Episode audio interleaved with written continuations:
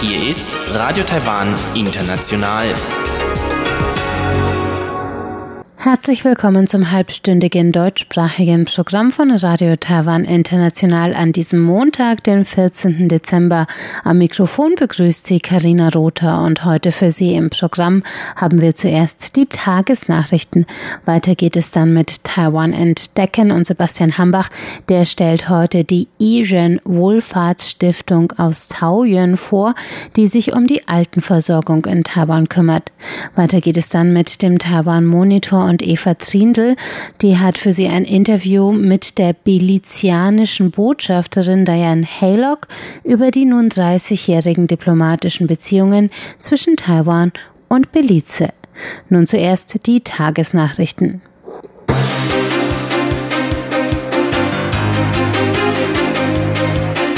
Sie hören die Tagesnachrichten von Radio Taiwan International. Die wichtigsten Meldungen. Taiwan und USA investieren gemeinsam in Entwicklungshilfe für Frauen in Region. CPTPP-Bewerbung erst im richtigen Moment und Präsidentin schickt Beileidswünsche nach Tod von Eswatinis Premier. Die Meldungen im Einzelnen. Taiwan und die USA werden sich gemeinsam an einem Projekt zur Vergabe von Existenzsicherungsanleihen an sozial benachteiligte Frauen der Asien-Pazifik-Region beteiligen. Das gaben Vertreter beider Länder, darunter Außenminister Joseph Wu und der Direktor des amerikanischen Instituts AIT, William Brand Christensen, heute bekannt. Das Projekt mit dem Titel Women's Livelihood Bond Series wurde von dem singapurischen Sozialunternehmen Impact Investment Change ins Leben gerufen und geht heute in die dritte Runde. Diesmal sollen 27,7 Millionen US-Dollar in Anleihen an ca. 180.000 Frauen in Süd- und Südostasien vergeben werden. Drei Millionen US-Dollar hat dafür Taiwans Fonds für Entwicklungskooperation zur Verfügung gestellt. Die gemeinsame Teilnahme an dem Projekt zeige Taiwans und Amerikas geteilte Werte und den gemeinsamen Einsatz für Geschlechtergerechtigkeit in der Region. Das sagte heute AIT-Direktor William Brand Christensen. Außenminister Joseph Wu lobte die Entschlossenheit beider Länder, sich als strategische Partner für die Entwicklung im Asien-Pazifik-Raum einzusetzen. Staatsminister John Deng hat heute auf Nachfrage erklärt, dass Taiwan auf den passenden Zeitpunkt warte, bevor es sich auf eine Mitgliedschaft in dem Transpazifischen Handelsabkommen CPTPP bewerben würde. Die Regierung hatte stets betont, dass Taiwan Mitglied in dem 2018 von elf Mitgliedstaaten des Pazifikraums gegründeten Abkommen werden wolle. Nach Medienberichten, dass Taiwan nie einen offiziellen Antrag auf Aufnahme gestellt habe, erklärte der Minister heute, Derzeit interessieren sich viele Länder für einen CPTPP-Beitritt, darunter Thailand, Großbritannien, Südkorea und die Philippinen. Derzeit kämpft jedes Land um die Unterstützung der Mitgliedstaaten. Taiwan würde abwarten, bis die letzten vier Mitgliedsländer Peru, Chile, Brunei und Malaysia das Abkommen ratifiziert haben und werde sich unter Einbeziehung der Gesamtsituation zu einem geeigneten Zeitpunkt bewerben, so Deng. Präsidentin Tsai Ing-wen hat ihre tiefste Anteilnahme am Tod von Eswatinis, ehemals Swasilands, Premierminister Ambrose Mnandovo Dlamini übermittelt. Das geht aus einer Stellungnahme des Präsidialamtes hervor. Der Premierminister von Taiwans westafrikanischen Verbündeten war gestern in einem südafrikanischen Krankenhaus verstorben, vier Wochen nach seiner Covid-19-Diagnose. Aus der Stellungnahme geht hervor, dass die Präsidentin sich an Dlamini als einen geschätzten Staatschef erinnern wird, der sich stets für Taiwans Teilhabe in internationalen Organisationen eingesetzt hat. Tsai habe das Außenministerium und die Botschaft in Eswatini aufgefordert, Taiwans Beileidsbekundungen an die Regierung und die Bevölkerung des Landes heranzutragen. Die Aufenthaltserlaubnis für Ausländer, die bis einschließlich 21. März 2020 nach Taiwan eingereist sind, wurde heute zum sechsten Mal um weitere 30 Tage verlängert. Das geht aus einer Pressemeldung der Einwanderungsbehörde hervor. Die Visumsverlängerung erfolgt automatisch, es muss kein Antrag gestellt werden. Die erste automatische Visumsverlängerung hatte das Außenministerium am 21. März bekannt gegeben. Die Verlängerungen gelten für alle Ausländer, die bis einschließlich 31. März mit Besuchervisum, Visum bei Ankunft oder visafrei nach Taiwan eingereist waren. Die Einwanderungsbehörde gab an, der Verlängerung sei eine eingehende Prüfung vorangegangen. Die Maßnahme sei in Übereinstimmung mit der Einschätzung der Pandemie durch das Epidemie-Kommandozentrum CECC e beschlossen worden. Das Epidemie-Kommandozentrum CECC e könnte künftig einen negativen Nukleinsäure-Corona-Test von einem staatlich zugelassenen Labor zur Bedingung für die Einreisegenehmigung indonesischer Arbeitskräfte nach Taiwan machen. Das erklärte Gesundheitsminister und Leiter des CECCs Chen Shizhong heute auf einer Pressekonferenz. Grund dafür sei, dass allein in diesem Monat 35 Arbeitsmigranten aus Indonesien nach der Einreise positiv auf das Coronavirus getestet worden waren. 21 von ihnen hatten einen negativen Antikörpertest vorgelegt, der bisher die Bedingung für eine Einreisegenehmigung darstellte. Wegen der Häufung von Corona-Infektionen unter neu eingereisten Indonesiern hatte das CECC e am 4. Dezember einen zweiwöchigen Einreisestopp für das Land verhängt. Dieser belastet Taiwans Pflegebranche, in der 250.000 indonesische Pflegekräfte, meist Frauen, beschäftigt sind. Ob und unter welchen Bedingungen die Einreise zum 18. Dezember wieder erlaubt wird, werde derzeit noch verhandelt, so Chen. Auf seinen Vorschlag, einen neuen Teststandard für Indonesien zu verhängen, habe die indonesische Regierung mit dem Vorwurf der Diskriminierung reagiert. Die für den 19. Dezember angesetzte feierliche Eröffnung der ersten Metrolinie in der mitteltaiwanischen Stadt Taichung ist bis auf weiteres verschoben. Grund dafür ist ein noch nicht behobener Defekt. Das gab die Stadtregierung heute bekannt und bat die Bevölkerung um Verzeihung. Die grüne Linie der Metro hatte am 16. November den Probebetrieb aufgenommen. Nachdem am 21. November eine Kopplung im Waggon Nummer 17 durchgebrochen war, wurde der Testbetrieb eingestellt. Die Abteilung für Schnellbahnsysteme Taipei und der japanische Waggonbauer Kawasaki Heavy Industries, die mit der Einrichtung des Metrosystems beauftragt waren, hätten ein Gutachten und einen Zeitplan für die Behebung des Defekts vorgelegt, sagte heute Bürgermeisterin Liu Xuyen, den halte ihre Regierung allerdings für zu optimistisch und werde vorerst kein neues Datum zur Eröffnung anberaumen. Stattdessen werde ihre Regierung Schadensersatz von den Unternehmen fordern. Kommen wir zur Börse. Der TAIEX hat heute mit 50 Punkten im Minus geschlossen. Das bedeutet eine Abnahme von 0,36 Prozent bei einem Endstand von 14.211 Punkten. Das Handelsvolumen an diesem Montag, den 14. Dezember, betrug 232,38 Milliarden Taiwan-Dollar. Das sind umgerechnet 8,24 Milliarden US-Dollar. Nun folgt das Wetter.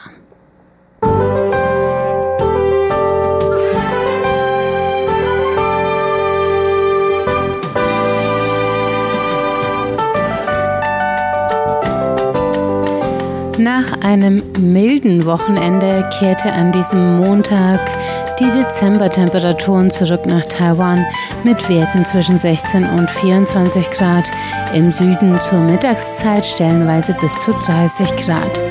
Eine Regenfront breitete sich ab Mittag aus nordöstlicher Richtung im östlichen Landesinneren aus. Morgen Dienstag bleibt es weiterhin winterlich kalt in Taiwan mit Regen und 15 bis 19 Grad im Norden und Wolken bis Sonnenschein bei bis zu 24 Grad im Süden der Insel. Das waren die Tagesnachrichten an diesem Montag, den 14. Dezember.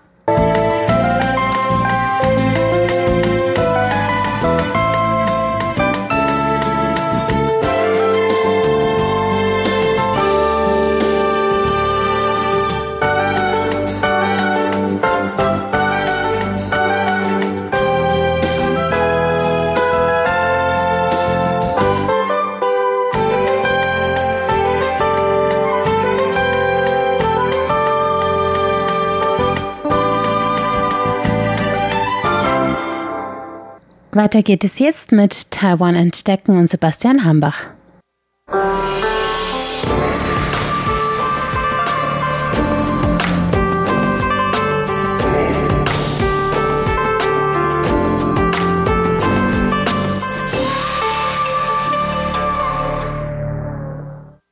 Taiwans Gesellschaft altert. Damit nimmt auch die Verbreitung von Alterserkrankungen wie Demenz zu, sowie die Anzahl von Menschen, die im Alter Unterstützung benötigen. In Taiwan gibt es heute etwa 290.000 Demenzkranke. Davon gehört der weitaus größte Teil oder etwa 280.000 Personen der älteren Generation an, die in Taiwan auch als die Silberhaar-Generation bezeichnet wird. Damit steigt auch die Belastung für das System der Altenversorgung in Taiwan. Neben staatlichen Dienstleistern kümmern sich auch Wohlfahrtsverbände und Stiftungen um die Älteren der Gesellschaft. Dazu gehört auch die Iren Wohlfahrtsstiftung von Taoyuan.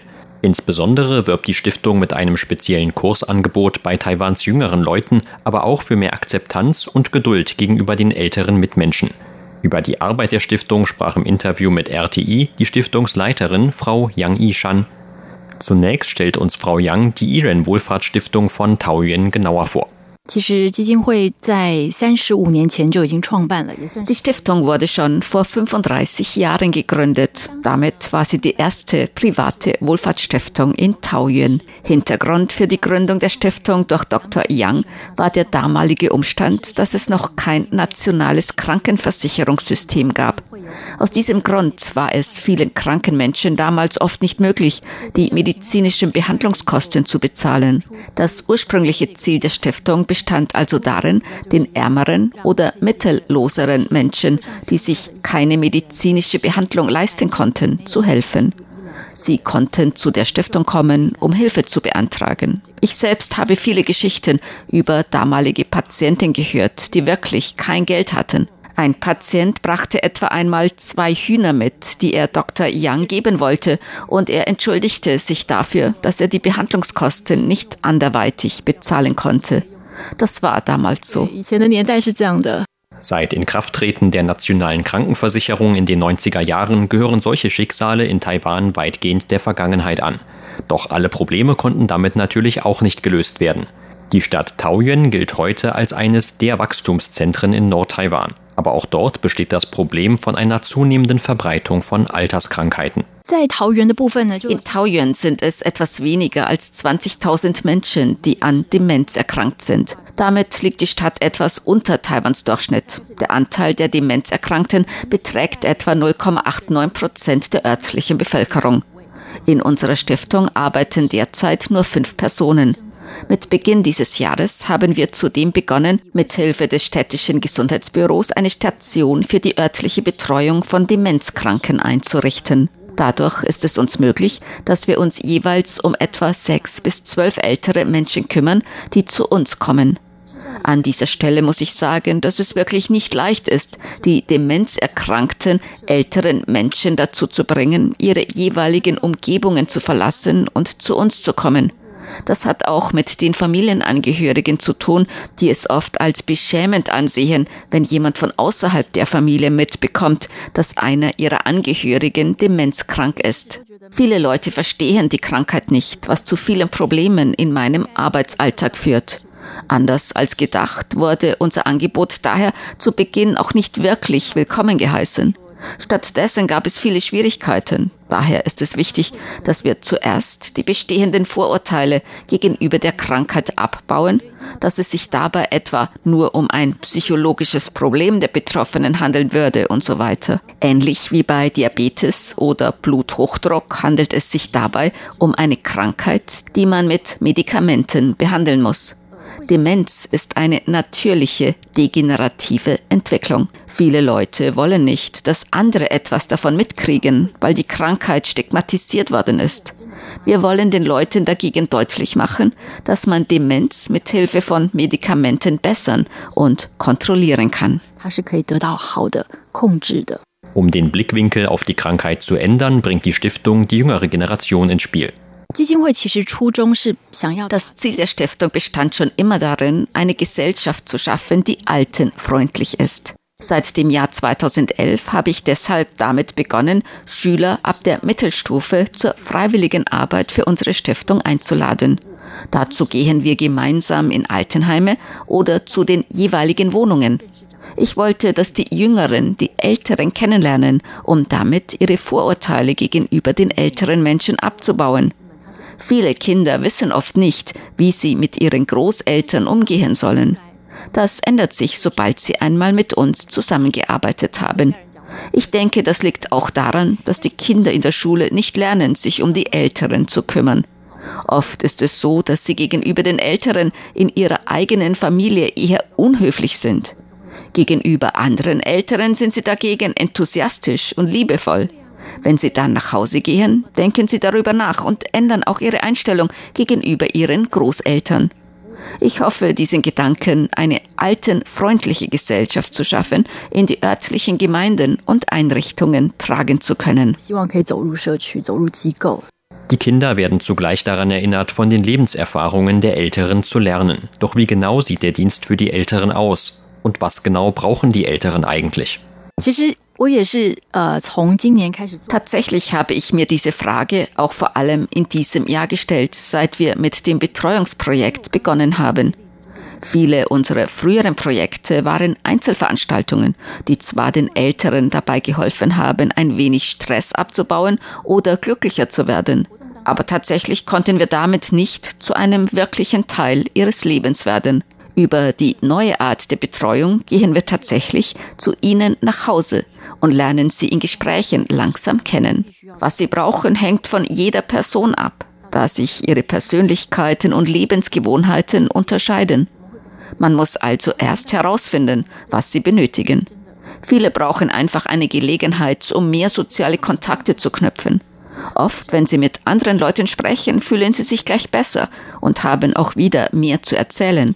Sie werden dann wieder mehr vom Leben haben und allein dadurch wird sich das Leben von manchen der Älteren schon ändern. In ihrer Stiftung bieten die Mitarbeiterinnen auch mehrere Unterrichtseinheiten pro Tag an, an dem die älteren Menschen zusammenkommen können. Ganz am Anfang wollten wir jede Woche vier Themen anbieten. Man kann sich vorstellen, dass das sehr viel Arbeit ist. Dabei geht es um seelische Betreuung, Musiktherapie oder das Malen mit Farben und so weiter. Ich hoffe dabei immer, dass die Alten eine Möglichkeit zum gegenseitigen Austausch bekommen. Weitere Inhalte sind sportliche oder künstlerische Aktivitäten, das Erzählen von Geschichten über früher und so weiter. Mir ging es aber auch immer darum, dass die Alten nicht das Gefühl haben, in einer Klasse zu sitzen. Das hört sich sonst sehr trocken oder langweilig an. Wir wollen stattdessen ihr Leben etwas bereichern. Auch beim Sport spielen wir zum Beispiel ein paar alte Lieder oder sorgen für andere Veränderungen. Wir müssen uns dabei auch an den körperlichen Möglichkeiten der Älteren ausrichten. Auch sie brauchen eine Zeit lang, um Vertrauen aufzubauen. Wir haben zum Beispiel einen 88-Jährigen, der fast jedes Mal zu uns kommt. Schließlich fanden wir heraus, dass er früher mal Architekt war. Und er erklärte sich auch dazu bereit, selbst zum Unterricht beizutragen und allen zu zeigen, wie man einen Bauentwurf anfertigt. Vor allem aber das Miteinander mit den Kindern kommt bei den Älteren offenbar sehr gut an. Dabei handelt es sich um ein Projekt, das wir schon seit 2011 haben. Die Idee dazu kam mir, als ich einmal meine kleine Tochter mit zur Arbeit nahm und bemerkte, dass der Blick der Alten immer wieder zu ihr herüberwanderte. Sie fanden es einfach schön, dass dort auf einmal auch ein kleines Kind zu sehen war. Da meine Tochter auch gut mit älteren Menschen klarkommt, bat ich sie darum, sich um einen der älteren Herren zu kümmern. Nachdem sie kaum fünf Minuten mit ihm gemalt hatte, sagte eine Oma zu dem älteren Mann, dass jetzt sie an der Reihe sei. Und schon erhoben auch die anderen Älteren Ansprüche und sagten, dass sie als nächstes dran sind. Die Älteren machten zwar auch sonst alle unsere Aktivitäten mit, sahen dabei aber nie so glücklich aus, wie als sie dieses Kind sahen. Sie hatten dieses Lächeln, als ob sie ihr eigenes Enkelkind sehen würden. Schließlich nahm ich meine Tochter jeden Mittwochnachmittag mit mir und auch ihre Freundinnen und deren Eltern kamen hinzu. So habe ich dieses Angebot allmählich weiterentwickelt. Sie hörten ein Interview mit Frau Yang Yishan von der Iren Wohlfahrtsstiftung. Vielen Dank für Ihr Interesse. Am Mikrofon war Sebastian Hambach.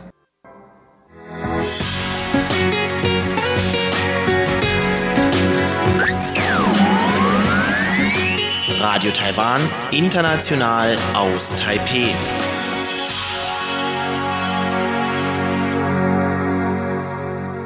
Es folgt der Taiwan Monitor mit Eva Trintel und heute mit der Botschafterin von Belize in Taiwan, Diane Haylock, die über die 30-jährigen diplomatischen Beziehungen zwischen Taiwan und Belize spricht.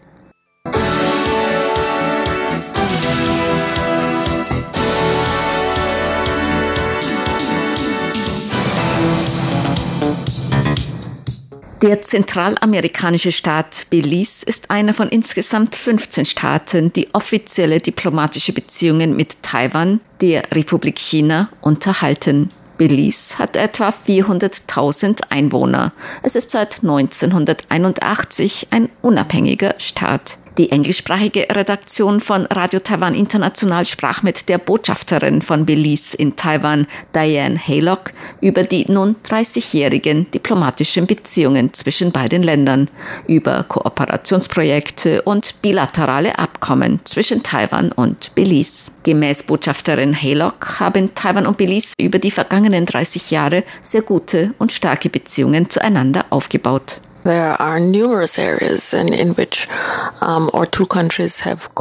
Unsere beiden Länder haben in den vergangenen 30 Jahren in vielen Bereichen zusammengearbeitet. Der Gesundheitsbereich ist dabei sehr wichtig, auch abgesehen von der gegenwärtigen Pandemie. Belize ist eine relativ junge Nation. Im nächsten Jahr feiern wir den 40. Jahrestag unserer Unabhängigkeit. Die Zusammenarbeit und Vereinbarungen zwischen Taiwan und Belize über die Jahre hinweg stehen in direktem Zusammenhang mit den Prioritäten bei der Entwicklung von Belize. Und Gesundheit ist ein wichtiger Indikator für unsere Entwicklung und die Bedürfnisse als junge Nation. Taiwan hat durch seinen internationalen Kooperations- und Entwicklungsfonds Taiwan ICDF ein Ausbildungsprogramm für Gesundheitspersonal durchgeführt. Von diesem Programm haben über die Jahre hinweg hunderte Belize profitiert. Es handelt sich um praktische Trainingsprogramme für Belize über ein bis drei Monate im Gesundheitsbereich in Taiwan. Ich kann nun keine genauen Zahlen nennen, aber dies war sehr wichtig für die Ausweitung der Kapazitäten unseres Gesundheitspersonals, sowohl bei den Ärzten als auch Pflegefachkräften und Personal in anderen Gesundheitsbereichen. You know, related, um, Botschafterin Haylock hebt im Gesundheitsbereich besonders die Projekte zur Behandlung und Prävention von Nierenerkrankungen in Belize hervor. Für mich ist eines der Hauptprogramme im Gesundheitsbereich ein Programm zur Behandlung und Prävention von Nierenerkrankungen. In Belize ist der Anteil von Diabetes und Bluthochdruck innerhalb der Bevölkerung sehr hoch. Ich glaube, rund 30 Prozent der Bewohner Belizes leiden an Diabetes oder Bluthochdruck.